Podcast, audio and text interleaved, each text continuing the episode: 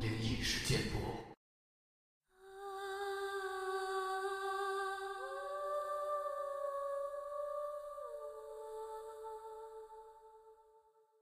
嗨，你好，欢迎来到今天的奇闻事件部，我是主播莫大人。本节目内容纯属虚构，故事效果不足为信，也请各位朋友千万不要模仿。上一期节目中呢，我们留了一个小小的悬念，发生在医学院的蓄尸池中的故事。保安大爷呢，在一天晚上突然听到了蓄尸池的房间里有哗哗的水声，好像是有人溺水挣扎一样。这时呢，老头突然又一想。这尸体要是丢了，自己就要担很大责任，我可背不起这个黑锅。想完进屋，提着一把手电，就向蓄尸池走去。走廊中虽然有灯，但是蓄尸池的房间确实四面封死了，门却只是两扇木质门，还有两个观察窗，里面点了一盏小小的灯泡，也就只能照亮两步远的地方。老头就来到了大门门口，发现锁还是好好的，没有被撬动过的痕迹。里面的水声也没有停止。老头就纳闷了：这人是怎么进去偷尸体的？当他打开大门时，那水声戛然而止了，就像是从没发生过一样。老头打开手电，向池子里照去。福尔马林的味道，冲鼻子上脑仁儿，呛得他打了好几个喷嚏，捂住口鼻向池子看去。本该是非常平静的池水，这时候却泛着阵阵涟漪，好像刚刚有什么东西在池子中动过一样。老头这时有些怕了，不会是诈尸了吧？炸着胆子向池边靠近了些，想看清楚究竟是什么东西。突然，一双惨白的手伸出池子，抓住了老头的脚。老头还没来得及呼叫，就被拖进了池子中。在掉下池子的时候，后脑勺撞了一下池子边缘，晕了过去。在晕过去之前。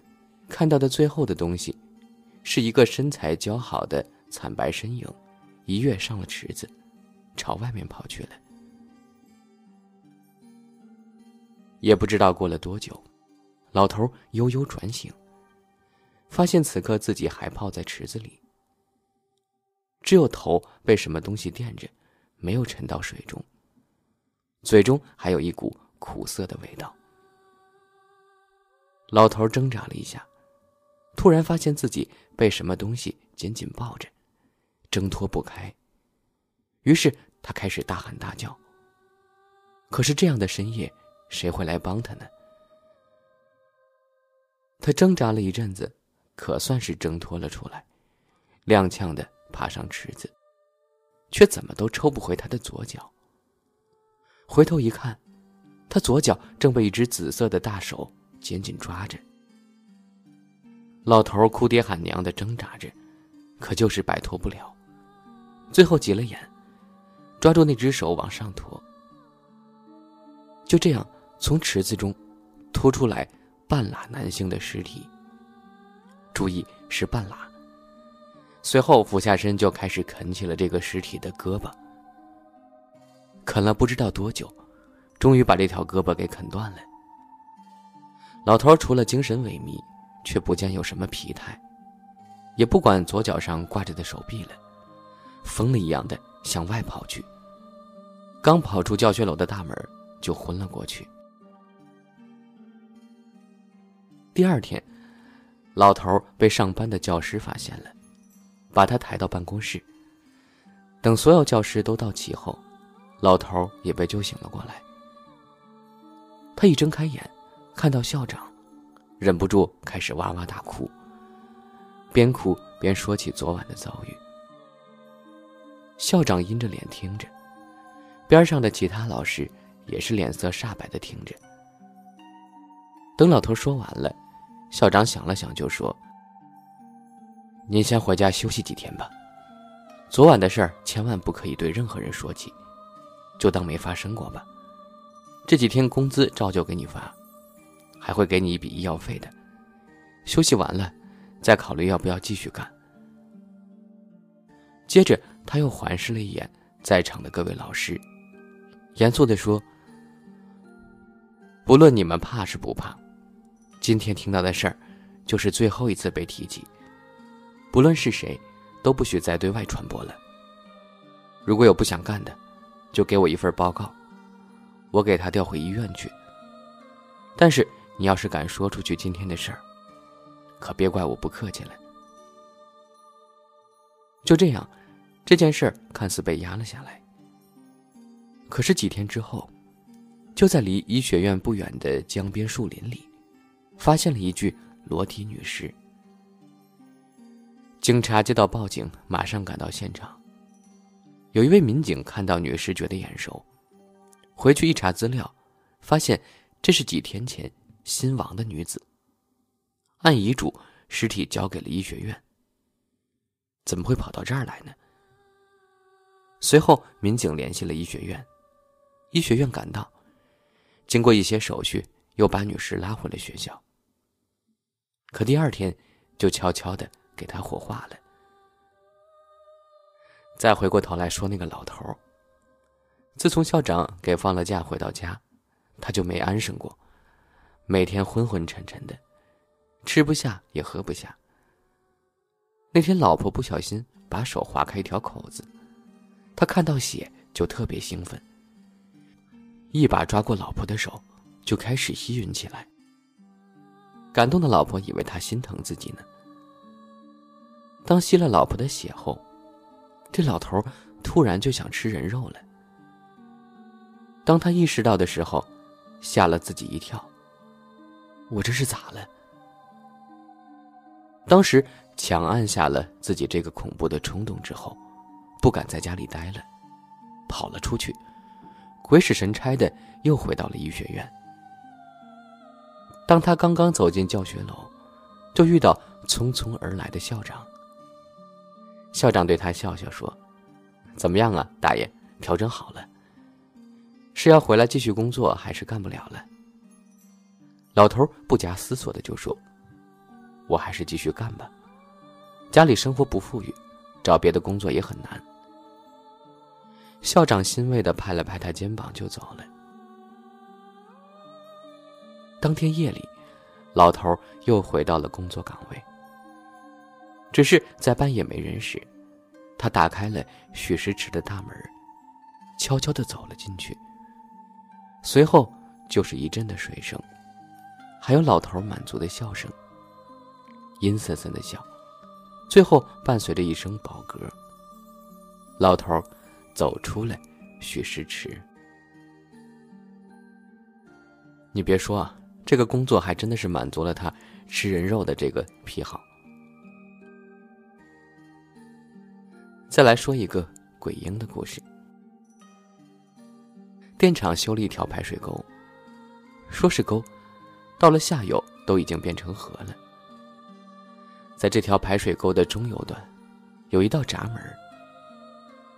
闸门一过水就深的够不到底儿，而且这闸门常年的不放闸，导致闸门的水位很深，所以这儿常常会淹死人。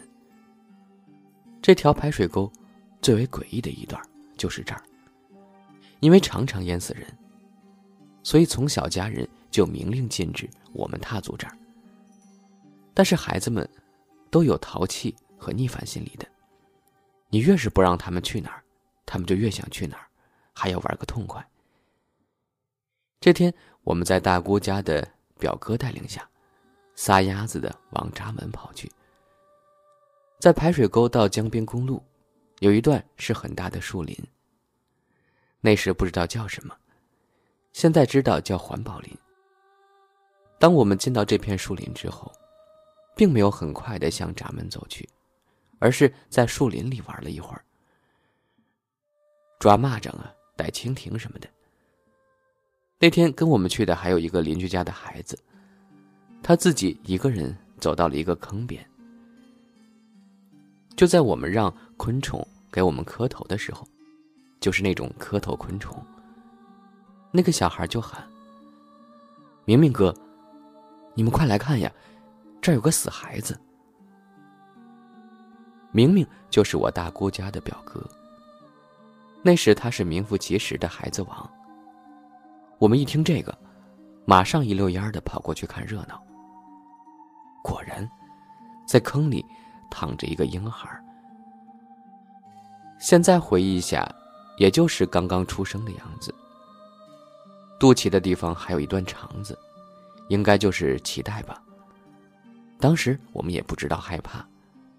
而且大表哥天不怕地不怕，孙猴一样的性格，在他身边，我们很有安全感，当然也不会觉得怕什么。大表哥看着稀奇，拿过一根树枝就去捅那死孩子肚脐上的肠子。当时我们不怕看，但是却害怕上去碰，都唏嘘的看着大表哥的动作。大表哥玩了一会儿，觉得无趣，就带着我们。去闸门逮蛤蟆了，当下无话，玩了一整天。结果被家人知道了。我父辈是七个兄弟姐妹，生的都是小子。那天又是我们七个葫芦娃全体出动，还带着一个别家孩子。家人知道后，就把我们七个聚到一块儿，全部跪在爷爷家门口。大爷拿着皮带挨个的抽。万人家的那个孩子早被家人带回家了，不知道有没有被打。反正那天啊，我们都挨了不少皮带。大表哥挨的最多，大爷家的大哥其次，我大排行占三，挨的自然也很多。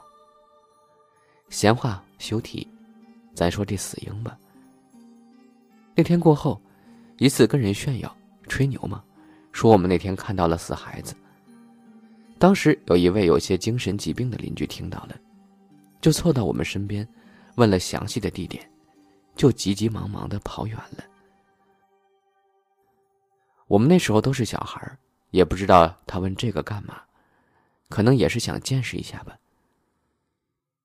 第三天中午，就听邻居一位奶奶说，那位精神不太好的叔叔，昨天晚上死了。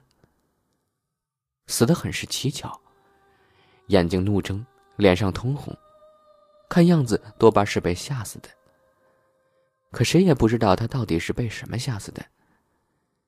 家人无奈就报了警，希望能找到点什么蛛丝马迹。警察来了后，对他家进行了一次搜查。结果在水池子下面的一个缸里，发现了一个婴儿的骷髅。这下可不是那么简单了。警察认为是他偷了别人家的孩子，可他家人就是不认，说根本就没见他带回来什么东西过。就他死的那天，家人去乡下探亲，不知道他是不是带回过什么。警察就问周围的邻居，邻居们就说，那天没见他抱回婴儿，倒是看他去了一趟闸门。拎着一个小包回来的。这下警察又把目光聚到了闸门，又在那片搜查了很久，还是一无所获。后来这事儿就不了了之了。直到后来的一天，和那个精神病临门的小朋友聊天，才知道，那天他听到了他家的动静，但是由于害怕，没敢跟任何人说起。这个邻居家的小孩，究竟听到了什么可怕的事儿呢？咱们下期节目中，继续跟大家分享。